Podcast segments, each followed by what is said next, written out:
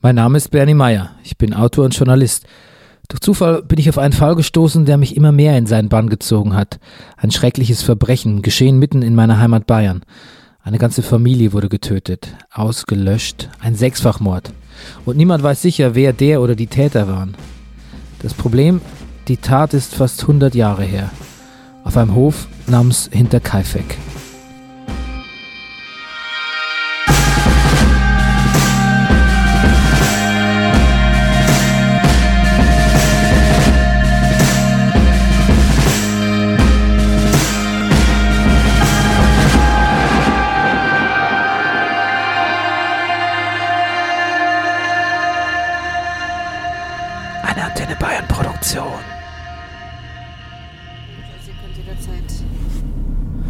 So, ja. Okay. Was sagt denn das Navi? Wie lang sind wir? In 15 Minuten. Okay, dann lese ich euch das mal vor, damit ihr in the mood kommt.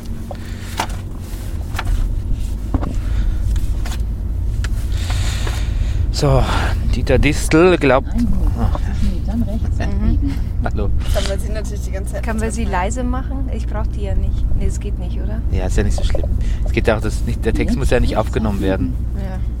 Daniela, unsere Technikerin Maria und ich sind auf dem Weg zu Dr. Dieter Distel. Distel war früher Kulturamtsleiter der Stadt Neuburg. Das ist hier in der Gegend. Er wurde mir von den Hinterkaifeck.net Leuten empfohlen. Distel sei ein kompetenter Gesprächspartner, wenn es darum gehe, die Tat um Hinterkaifeck zeitlich einzuordnen. Er kennt sich aus mit dem Ersten Weltkrieg, der Weimarer Republik und den Zuständen damals, hier in der Region. Das passt mir gut ins Konzept. Das bedeutet für den Fall mehr, als man auf den ersten Blick ahnt. Zeitliche Einordnung.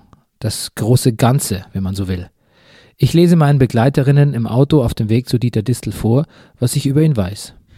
Ähm, Dieter Distel glaubt an einen Fememord.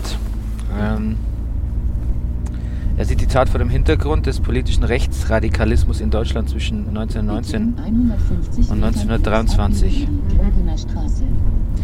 Die Morde in der Nacht zum 1. April 1922 ereignen sich in der Blütezeit der politischen Morde. Also da spricht jetzt schon der Distel. Das ist nervig. Das kann man doch mal bestimmt irgendwie ausmachen. Du kannst die. Stimme ausmachen, Ja. die brauche ich nicht. Ich habe ja hier meine Anzeige. Scheiß Navi. Aber jetzt kann ich endlich in Ruhe lesen. Okay. Die Morde in der Nacht zum 1. April 1922 ereignen sich in der Blütezeit der politischen Morde in Deutschland von 1919 bis 1923. Das Ende des Ersten Weltkriegs im November 1918 war gleichzeitig auch das Ende aller Monarchien Deutschlands. Revolution von der Linken stacheln die verrot stachelten die verroht durch den jahrelangen Krieg ins Reich zurückströmenden Soldaten gegen ein neues politisches System auf, deren Vertreter diese Kreise mit der Dolchstoßlüge jeg jegliche Legitimation absprachen. Zum Beispiel, das sind wir dann bei Eisner und der Räterepublik. Ähm, als dann auch noch die Entente-Mächte mit dem Versailler Vertrag Deutschland wirtschaftlich und militärisch auf äußerste schwächen wollen, war dies Wasser auf die Mühlen der ehemaligen Frontsoldaten, die sich nunmehr in Freikorps-Truppen zusammenschlossen, mit dem Hauptziel einer Rechtsradik Rechtsdiktatur in Deutschland. Das wird irgendwie auch gern übersehen, wenn man die Zeit jetzt mit der Weimarer Republik vergleicht, weil es gab jetzt vorher keinen Krieg und es gibt auch keine marodierenden Freikorps irgendwie in Deutschland. Man sagt ja dann gern so, man vergleicht dann so die NSU mit so, mit so Freikorps und sonst irgendwie, aber man darf nicht vergessen, dass es da einfach hunderte und tausende von waffenbereiten und bewaffneten Leuten gab, die ähm, Stimmung machen konnten und, und linke Bewegungen unterdrücken. Das gibt es ja heute Gott sei Dank nicht. Okay, okay. Als ich Daniela im Schnellverlauf Distels Theorie vorlese, bin ich schon sehr weit nach vorne gesprungen. Ans Ende des Ersten Weltkriegs. Dabei ist die Hinterkaifecker Familie Gruber schon von Anfang an persönlich vom Krieg betroffen. Das Ganze beginnt mit einer Hochzeit. Wir haben ja schon viel über Victoria gehört, aber über ihre Ehe noch so gut wie gar nichts. Es ist auch nicht allzu viel überliefert. Ein paar interessante Kuriositäten, aber schon. Am 11. März 1914 erscheinen die Verlobten Karl Gabriel und Viktoria Gruber beim Notar Stingelwagner, um einen Ehe- und Erbvertrag zu unterschreiben. Karl und Viktoria waren zu diesem Zeitpunkt noch nicht verheiratet. Man wollte wohl schon vor der Hochzeit für klare Verhältnisse sorgen.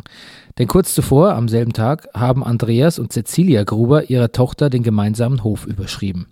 Viktoria war nun Besitzerin von Hinterkaifeck. Und Karl ebenfalls, nachdem er seinen Ehevertrag unterschrieben hat. Warum haben die beiden geheiratet? Wie romantisch muss man sich das vorstellen? Da können wir nur spekulieren. Karl und Viktoria müssen sich von Kindesbeinen angekannt haben. Die Höfe ihrer Eltern lagen nur wenige hundert Meter Luftlinie voneinander entfernt. Sind sie vielleicht mal zusammen zur Schule gegangen? Haben sie als Kinder zusammen gespielt? Verstecken im Wald oder sowas ähnliches? Vielleicht war Viktoria auch das erste Mädchen, das Karl jemals geküsst hat. Und die beiden haben sich heimlich getroffen, als sie älter waren, als Teenager. Da könnten sie im Hexenhölzel eine kleine geheime Lichtung gehabt haben, die nur sie kannten, wo es ganz still ist und man hört, wie die Äste knicken, wenn ein Reh drauf tritt. Und da saßen sie dann lange rum und haben sich vielleicht Geschichten erzählt oder einfach nur rumgemacht. Da sind sie dann dem harten Bauernhofalltag kurz entflohen.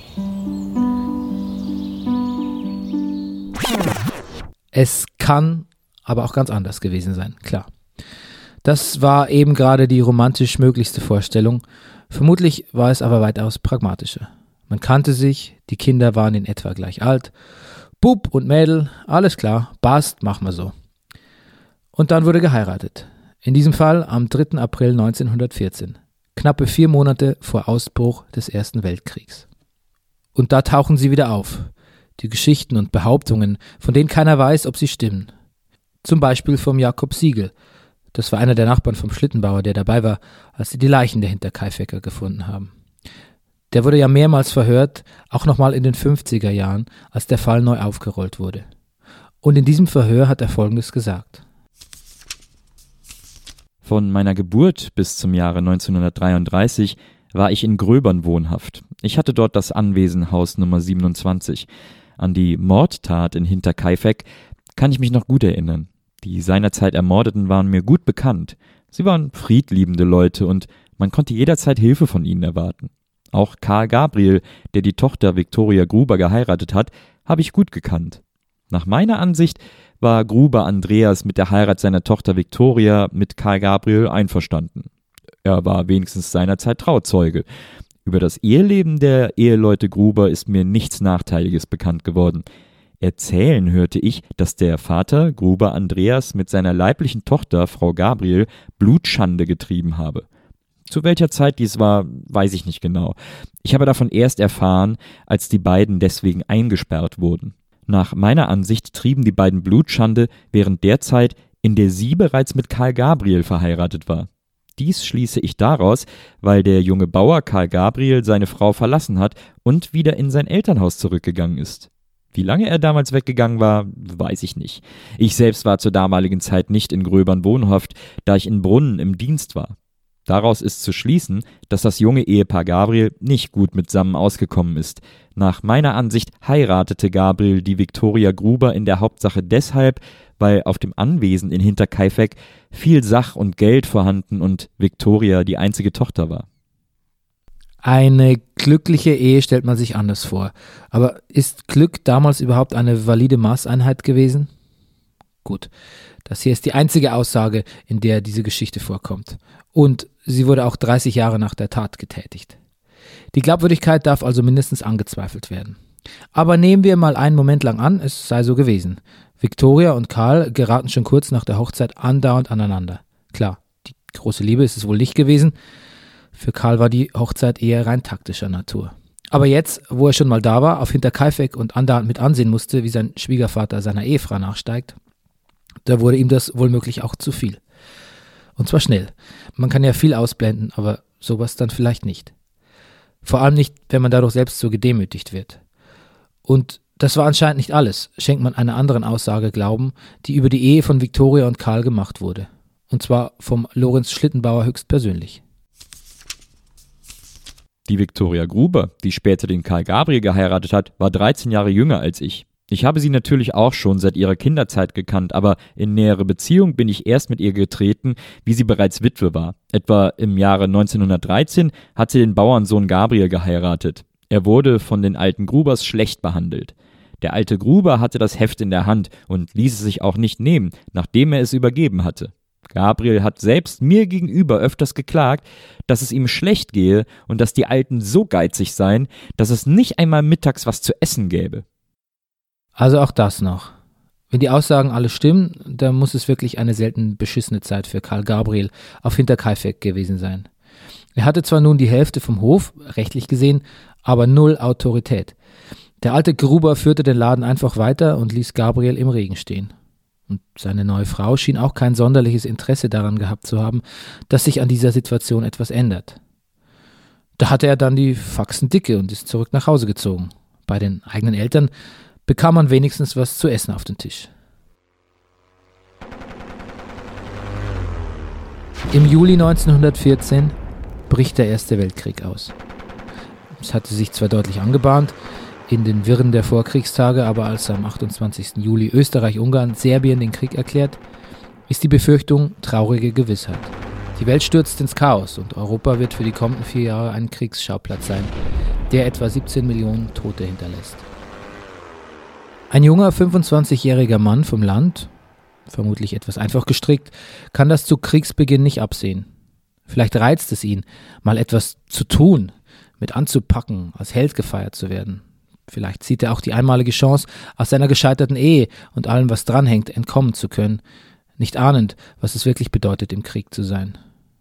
Vielleicht ist er auch einfach nur wirksamer Propaganda auf den Leim gegangen, der allgemeinen Aufbruchsstimmung, dieser Lust aufs Neue. Auf jeden Fall heißt es, Karl Gabriel meldet sich freiwillig zum Einsatz an der Front. Und am 14. August, keine zwei Wochen nach Kriegsbeginn, wird er auch tatsächlich eingezogen. Es geht erstmal nach Ingolstadt ins Rekrutendepot.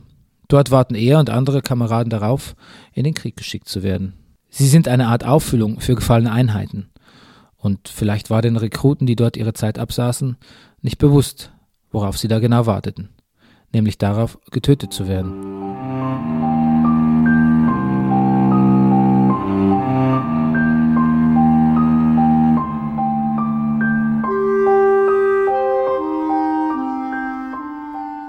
Feldpost von Johannes Stegemann aus Ay, Frankreich, in Stellung aus dem Schützengraben an seinen Bruder Wilhelm Stegemann. Lieber Bruder, zunächst meinen lieben Dank für deine Fürsorge, habe die zwei Pakete Zigarren und die Zeitungen erhalten und mich sehr gefreut, dass du so für mich sorgst. Deine Taschenlampe darfst du behalten, da mir Clemens und Toni schon lange eine geschickt haben. Auch die Zeitung brauchst du nicht mehr zu schicken, da ich fast jeden Tag die Münstersche Zeitung bekomme. Aber ich sage dir nochmals meinen herzlichen Dank für deinen guten Willen. Ab und zu ein paar gute Zigarren, aber nehme ich gern entgegen. Bei Kerzenschein in einer Höhle am Bergabhang schreibe ich diesen Brief. Vor uns, etwa 800 Meter, befindet sich unser Hauptschützengraben. Laufgräben im Zickzack führen zu ihm. Fortsetzung am 16.11 nachmittags im Schützengraben am 17.11.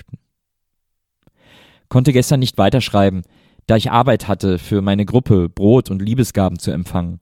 Dann mussten wir uns fertig machen und unser Zug spazierte durch den Laufgraben in den Hauptschützengraben. Der Boden ist lehmig und von dem Regen der letzten Tage derart schlammig geworden, dass der Dreck bald oben in die Stiefel kommt. Vom Hauptschützengraben sind Laufgräben nach vorne gegraben und vorne ist ein neuer Schützengraben von zwei Gruppen besetzt. Wenn der Feind angreift, ziehen sich diese beiden Gruppen zurück zum Hauptschützengraben. Davor sind Drahtverhaue und darin stehen Maschinengewehre. Wenn also der Franzmann angreifen sollte, dann hageln ihm die blauen Bohnen derart um die Köpfe, dass er sich schleunigst wieder verduftet.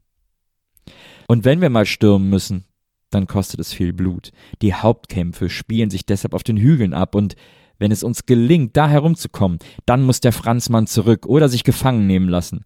Und hoffentlich kommt das bald und danach der Friede, damit wir Weihnachten zu Hause sind. Das gebe Gott. Mit den herzlichsten Grüßen, dein Bruder Johannes.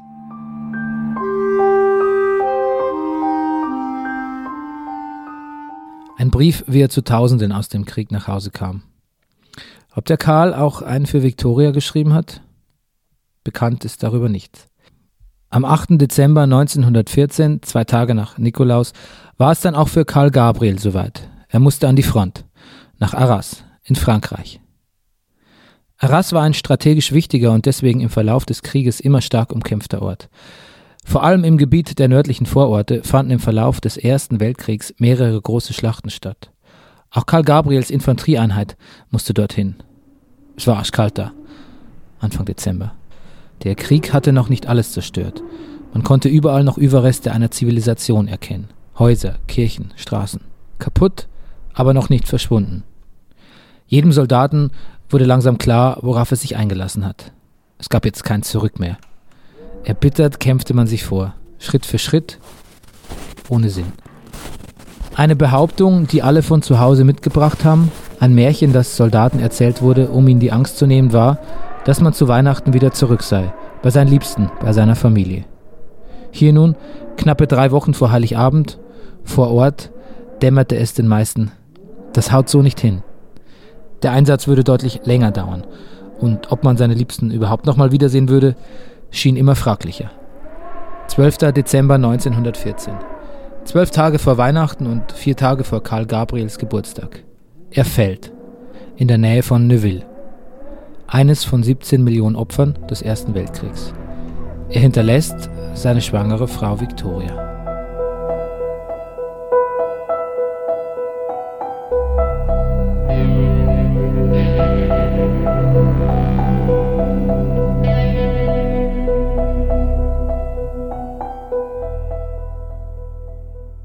Wie so oft bei den Morden um Hinterkaifeck kommt man an einen Punkt, an dem eine Geschichte vorbei sein müsste. Unter normalen Umständen. Aber bei Hinterkaifeck gibt es sowas wie normale Umstände offenbar nicht. Und deswegen ist der Tod Karl Gabriels der Punkt der Geschichte, an dem sie eigentlich erst richtig anfängt. Zum Beispiel, wenn man sich mal anhört, wie Lorenz Schlittenbauers Aussage damals weiterging. Man hat auch davon gesprochen, dass die Ehe wieder geschieden werden sollte. Dazu ist es aber nicht mehr gekommen, weil der Krieg ausgebrochen und Karl Gabriel dann bald gefallen ist. Ich weiß noch, dass die alte Frau Gruber, als die Todesanzeige vom Mann der Tochter kam, gesagt hat, jetzt ist die Entscheidung schon da. Es war ja auch allgemein bekannt, dass der alte Gruber mit seiner Tochter im Geschlechtsverkehr stand. Die alte Gruberin hat es ja zwar nicht erzählt, aber ihre Tochter, die Victoria Gabriel, diese war damals circa 16 Jahre alt. Sie hat meiner ersten Frau erzählt, dass sie sich vor ihrem Vater nicht mehr halten könne, weil er immer Geschlechtsverkehr haben wolle. Nachdem der Karl Gabriel gefallen war, ist dann auch, wenn ich mich recht erinnere, ein Strafverfahren eingeleitet worden und der alte Gruber und seine Tochter wurden wegen Blutschande verurteilt. Die Geschichte mit der Inhaftierung kennen wir ja schon. Aber dass sogar die alte Gruber sich gefreut haben soll, dass ihre Tochter den Karl Gabriel los sei, ich möchte jetzt nicht despektierlich sein, aber so langsam stelle ich mir die Hinterkaifecker so ein bisschen wie die Flodders vor. Bisschen ordinär, aber auch fest zusammenhaltend. Wenn das stimmt, was der Schlittenbauer da ausgesagt hat, dann waren die ja fast schadenfroh. Ungefähr einen Monat nach Karls Tod, am 9. Januar 1915, kommt seine Tochter zur Welt, die kleine Cecilia Gabriel, die alle nur Zilli nennen. Victoria wird als Witwe alleinige Besitzerin von Hinterkaifeck. Während der Krieg in Europa wütet, junge Soldaten fallen wie die Fliegen oder andere schwer verletzt heimkehren, versuchen die Menschen in und um Hinterkaifeck ihr Leben so gut wie möglich auf die Reihe zu bekommen. Auch der Nachbar Schlittenbauer muss in die Schlacht ziehen, verliert aber seine Zähne, verdirbt sich den Magen und wird bald wieder nach Hause geschickt. Die Inzestprozesse um Viktoria und ihren Vater Andreas beginnen und bringen den alten Gruber für ein Jahr hinter Gitter. Viktoria, die ja recht frisch Mutter von der kleinen Silly ist, muss auch ins Gefängnis wenn auch nur für einen Monat. Die Zeit zieht ins Land. An der Front werden verbitterte, sinnlose Schlachten geführt. Ende 1918 wird schließlich zwischen den Kriegsparteien ein Waffenstillstand vereinbart und in Deutschland zum ersten Mal die Republik ausgerufen. Es scheint, als habe die Diplomatie am Ende doch gesiegt. Ein Seufzer der Erleichterung geht durch die junge Demokratie. Es gibt Hoffnung. Hoffnung auf ein neues Morgen.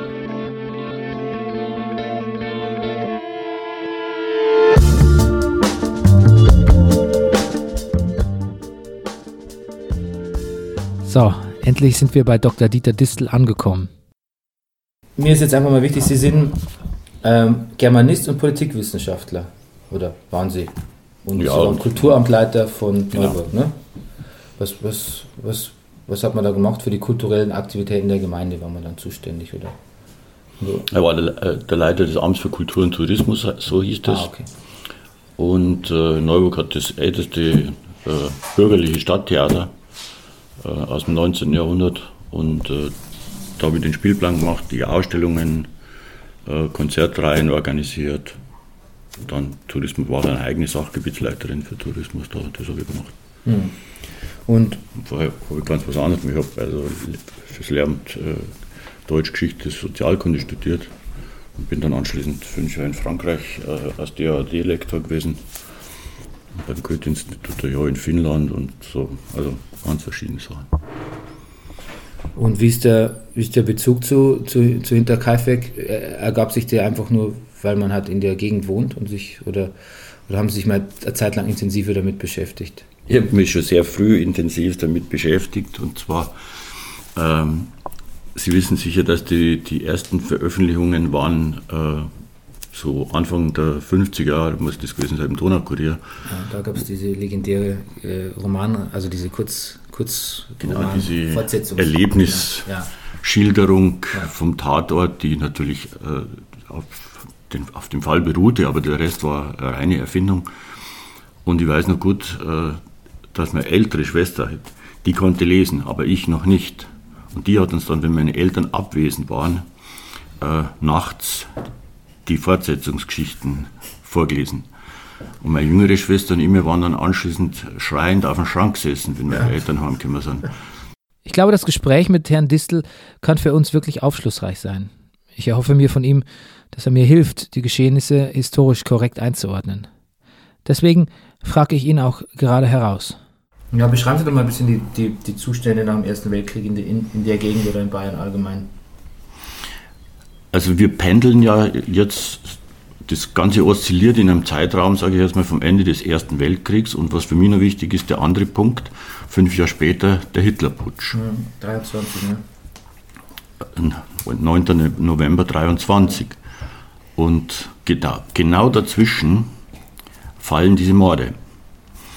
Äh, wir haben eine Situation nach dem Ersten Weltkrieg, die, äh, Deutschland äh, hat den Krieg verloren, die Soldaten strömen von den Frontverläufen zurück, es ist relativ chaotisch, eine chaotische Zeit, die Monarchien sind über Nacht verschwunden in ganz Deutschland, äh, also nicht nur im Reich, sondern in allen Ländern.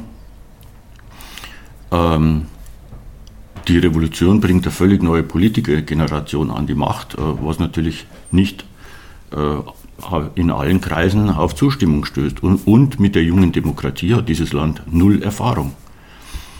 Äh, und die, diese revolutionären Strömungen, also wir haben Revolution November 18 und das zieht sich ja weit bis in die, ins nächste Jahr hinein.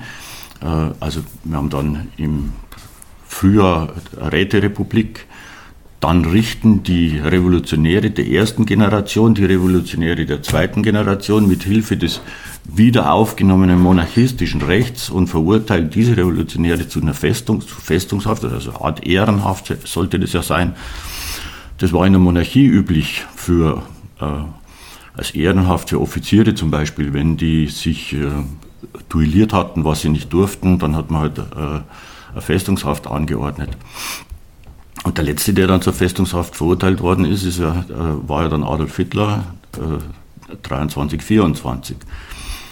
Und dass dazwischen ähm, spektakuläre Mordfälle stattfinden, das kann man schön nachlesen, unter anderem bei Wilhelm Högner, dem, spät, dem damaligen Reichstagsabgeordneten und späteren äh, bayerischen Ministerpräsidenten nach dem Zweiten Weltkrieg.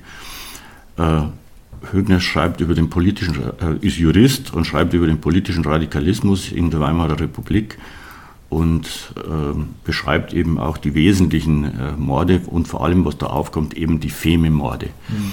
Und das ist ein Phänomen. Äh, 19 kommt zum Versailler Friedensvertrag, der in Deutschland völlige Empörung auslöst. Äh, und dort ist unter anderem festgelegt, dass, die, äh, dass also eine Entwaffnung, dass Waffen abgeliefert werden müssen. Und wer das nicht tut oder Waffen versteckt oder äh, wird bestraft. Und wer Waffenverstecke an, also kennt, der soll sie anzeigen. Und es ist nicht einmal passiert, dass, also nicht nur einmal passiert, dass jemand, der Waffenverstecke verraten hat, äh, nicht mal bis zur nächsten Straßenecke gekommen ist, wenn er in München im Polizeipräsidium war. Und es stellt sich dann ja nach Mittlerputsch auch heraus, äh, dass der Münchner Polizeipräsident mit in diese. Der Pöhner. Ja. Ernst Pöhner war von 1919 bis 1921 Polizeipräsident von München und seit 1920 bekannt mit Adolf Hitler. Er war dann 1923 auch am Hitler-Ludendorff-Putsch beteiligt, mit der Aussicht, neuer bayerischer Ministerpräsident zu werden. Wegen Hochverrats verurteilt, musste er ein Jahr später ins Gefängnis, von wo aus er aber für die Nazis im Bayerischen Landtag kandidierte und sogar gewählt wurde. Er kam 1925 bei einem Autounfall ums Leben. Bei seiner Beerdigung trat erstmals die SS öffentlich auf. Wenn man sich die Ausführungen vom Distel so anhört, dann bekommt man eine leise Ahnung davon, was das für eine Zeit gewesen sein muss. Chaos, Gewalt als Normalzustand, ein Notfallleben, wenn man so will. Wie genau war es nun um den Tod von Karl Gabriel bestellt? Was weiß man darüber? Frau Kaptur, die Hauptverantwortliche beim Forum hinterkaifeck.net, hatte mir dazu bei unserem Gespräch Folgendes erklärt.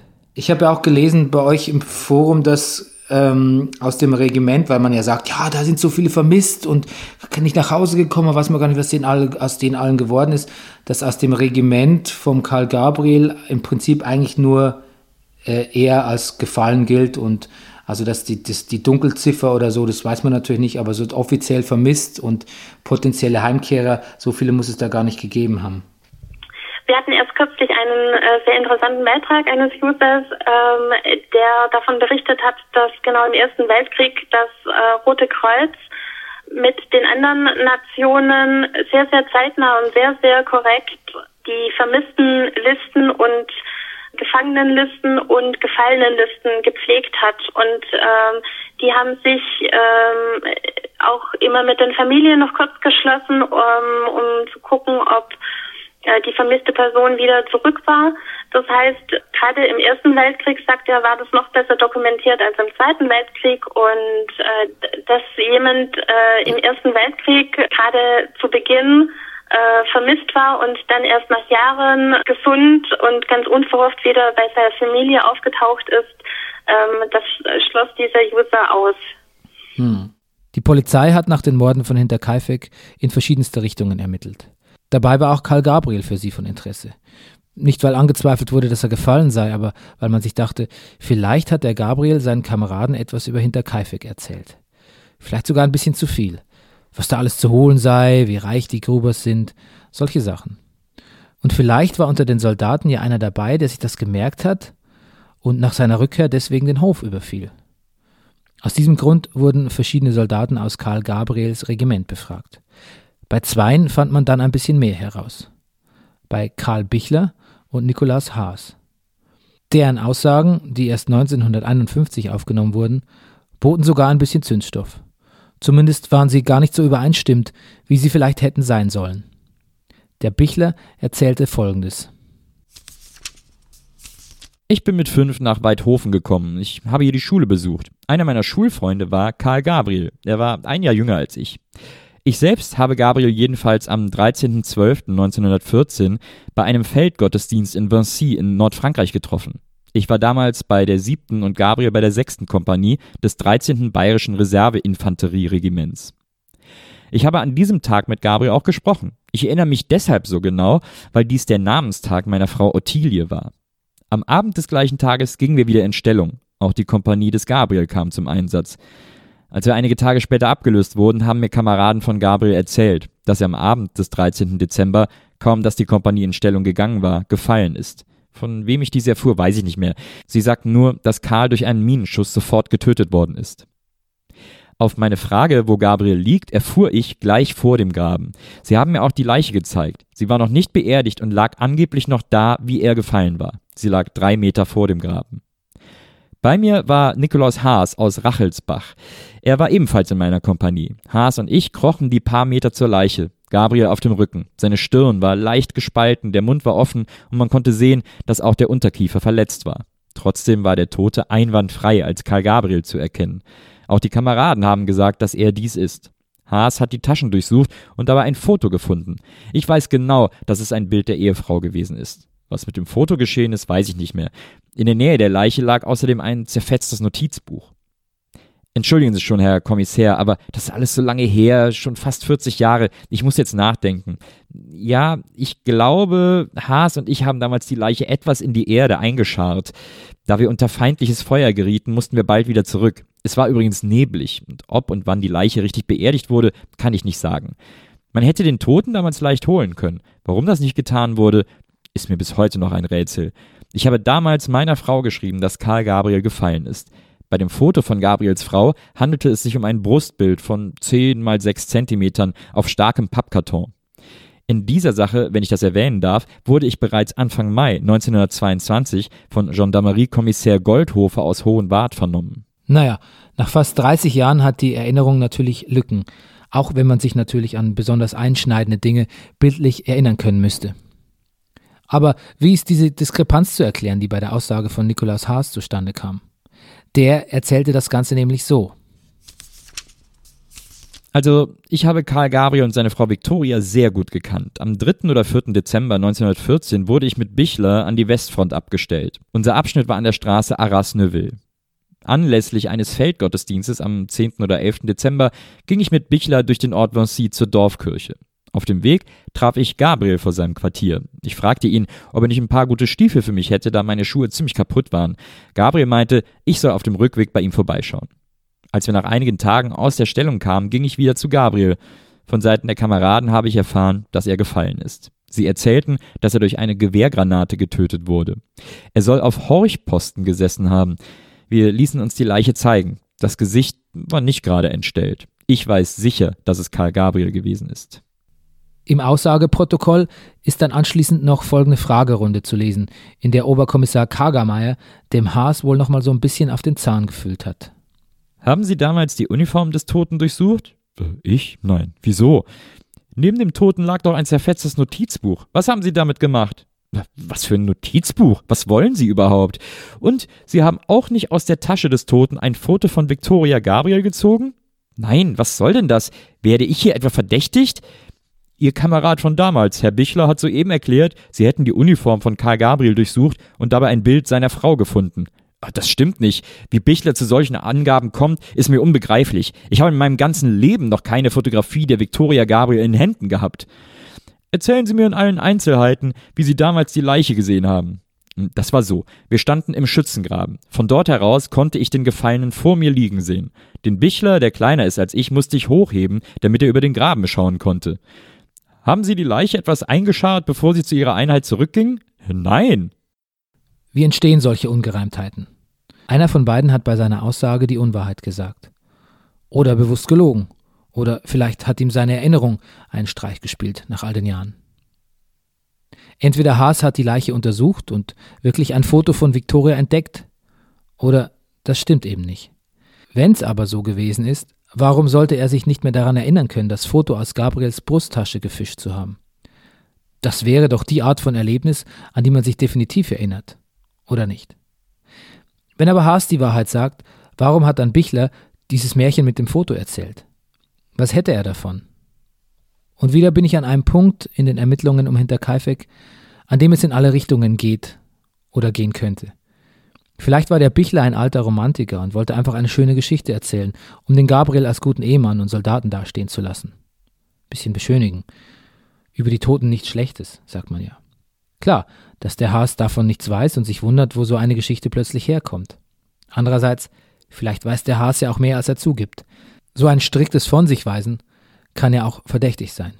Vielleicht haben sich Haas und Bichler schlecht abgesprochen, vielleicht haben sie sich wirklich nur schlecht erinnert. Es gibt aber noch eine Möglichkeit. Vielleicht konnten sie keine klare, deckungsgleiche Aussage über die Leiche von Karl Gabriel machen, weil er gar nicht tot war.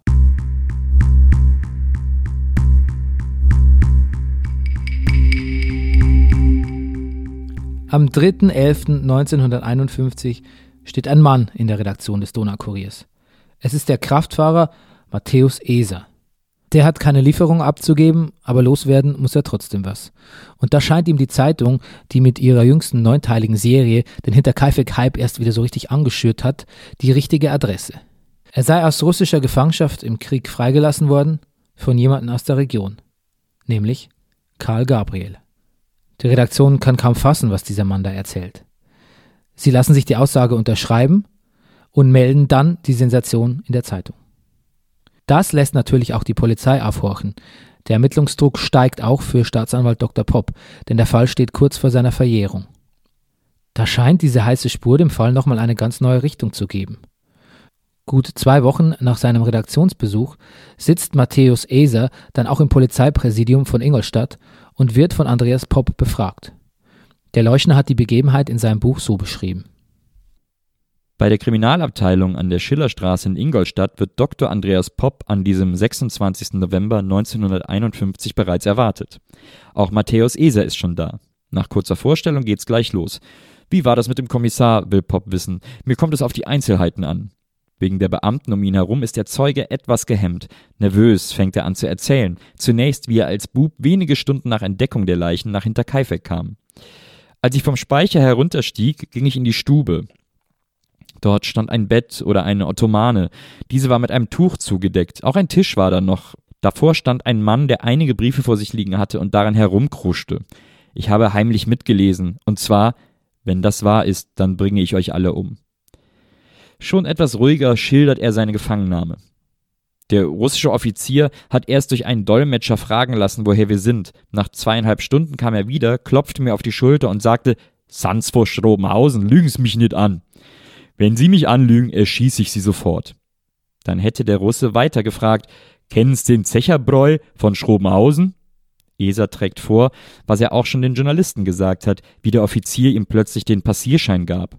Dann will Pop wissen, ob er sicher sei, dass der Kommissar der Karl Gabriel war. Matthäus Eser nickt heftig.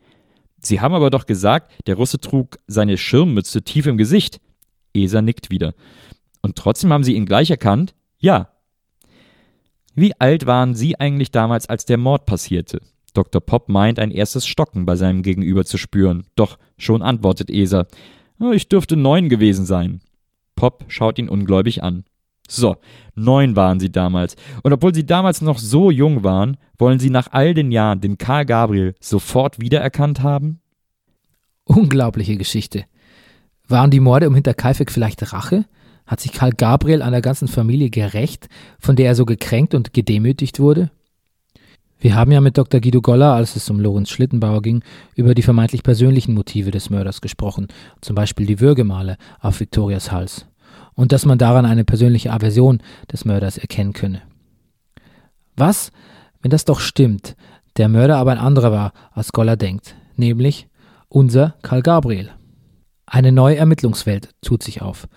Gehen wir einfach mal davon aus, dass Karl Gabriel lebt. Was wäre dann?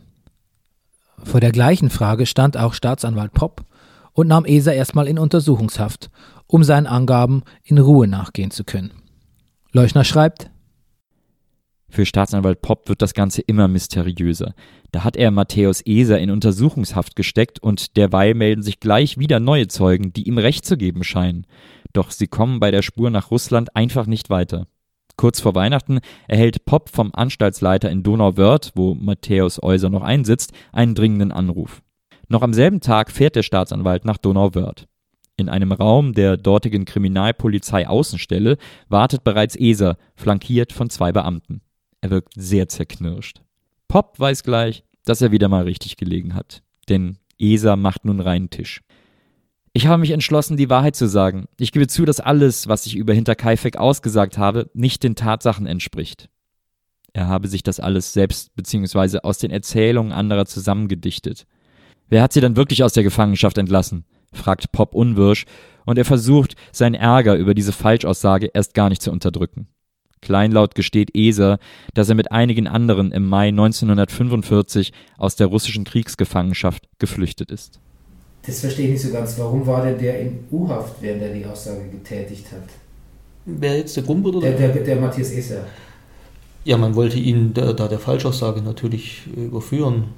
Ach so, ja. und ähm, weil es gibt also, weil er hat ja auch, er hat, er hat diese, diese Aussagen ja auch beeidigt. Ja. Das ist nur quasi ein Meineid, den er da damit geleistet hat. Aber wenn er sie dann zurückzieht, warum wird er dann aus U-Haft entlassen? Ist es nicht dann vielmehr so, dass er dann, dass ihm dann der Meineid nachgewiesen wird?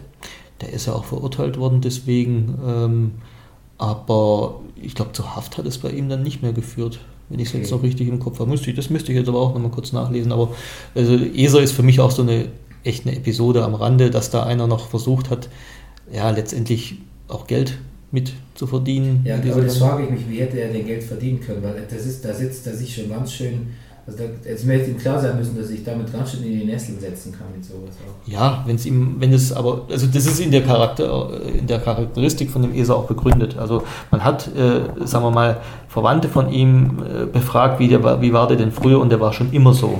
Ja, mhm. also es war äh, ja, Halotri, Geschichtenerzähler, also Spr äh, Spruchbeutel, ähm, äh, der auch, sagen wir mal, mit Diebstählen und solchen Geschichten auch aufgefallen ist.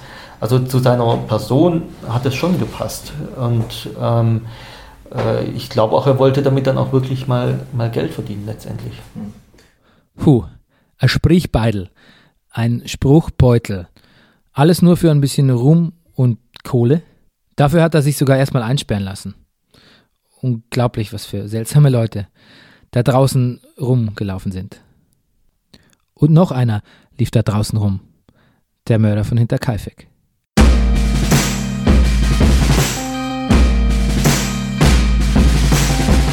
Nächstes Mal bei Dunkle Heimat hinter Kaifek.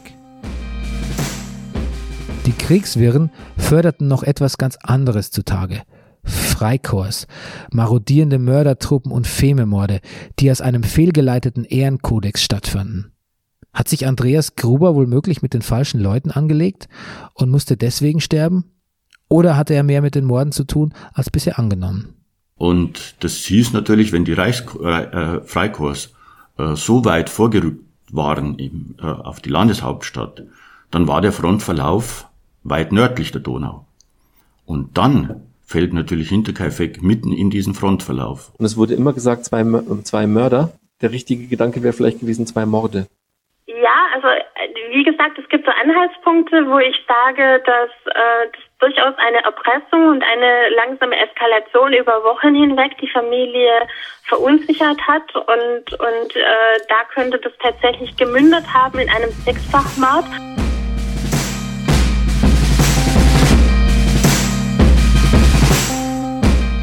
Dunkle Heimat ist ein Podcast von Antenne Bayern. Das Team besteht aus Bernie Meyer, Recherche, Interviews und Erzähler, Nils Bokeberg, Recherche und Drehbuch, Daniela Weiß, Recherche und Erzählerin, Organisation und Produktion Maria Lorenz Pulatis.de und natürlich Ruben Schulze-Fröhlich, den Pottvater von Dunkle Heimat.